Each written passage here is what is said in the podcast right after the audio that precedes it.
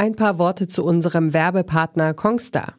Kongstar bietet dir mit dem Tarif Kongstar X einen Vertrag, in dem zwei SIM-Karten sowie 200 GB Datenvolumen plus SMS und Telefonieflat enthalten sind. Zudem surfst du mit LTE 50. Mit dem Gutscheincode T3N zahlst du dafür nur 45 statt 60 Euro im Monat.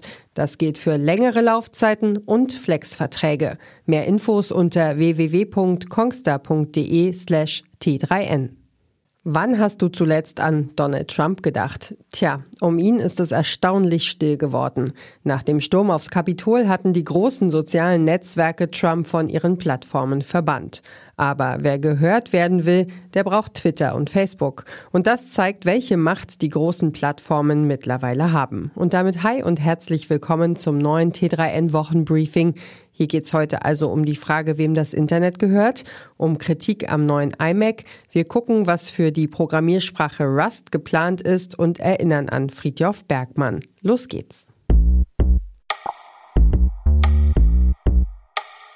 Das Internet war mal eine ziemlich dezentrale Kiste. Bis heute könnte jeder einen Webserver betreiben oder seinen eigenen Mail-Server. Aber wer macht das schon? Trotzdem, obwohl wir lieber zentralistische Angebote nutzen, ist die Idee eines dezentralen Netzes noch nicht tot. Tatsächlich erlebt sie sogar gerade ein Comeback. Überall auf der Welt wird an Konzepten gearbeitet, die das Internet für immer verändern könnten. Auf T3N gehen wir der Frage nach, welche Faktoren dazu geführt haben, dass das Internet heute zu weiten Teilen von einigen wenigen Konzernen kontrolliert wird.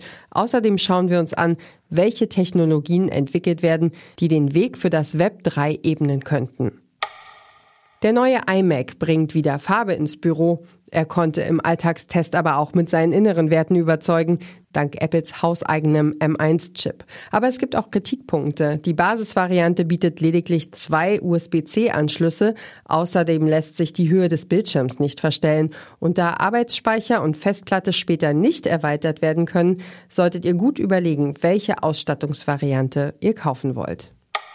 Mozillas Programmiersprache Rust steckt noch in den Kinderschuhen. Trotzdem hat sie die Branche gehörig aufgemischt, das Interesse wächst. Auf T3N erklärt unsere Autorin Katrin Stoll, was Entwickler von der 2021 Edition von Rust erwarten können, die im Herbst erscheinen soll. Außerdem gibt sie euch einen Überblick über die wichtigsten Neuerungen.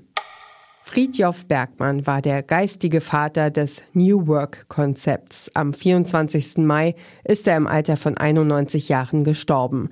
Aber seine Theorien zu New Leadership, Automatisierung und Lohnarbeit leben weiter.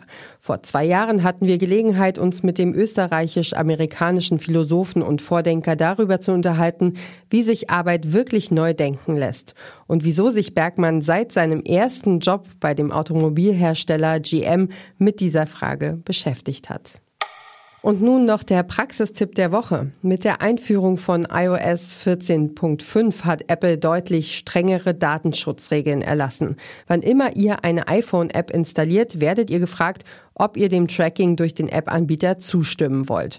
Für Marken ist das eine Herausforderung, die aber gemeistert werden kann. Die Sales-Expertin Laura Schwarz erklärt euch auf T3N, was ihr zukünftig beim Einsatz von First-Party-Daten beachten müsst, um eine dauerhafte Kundenbeziehung aufzubauen. Und damit sind wir auch schon wieder am Ende angelangt. Vielen Dank fürs Zuhören.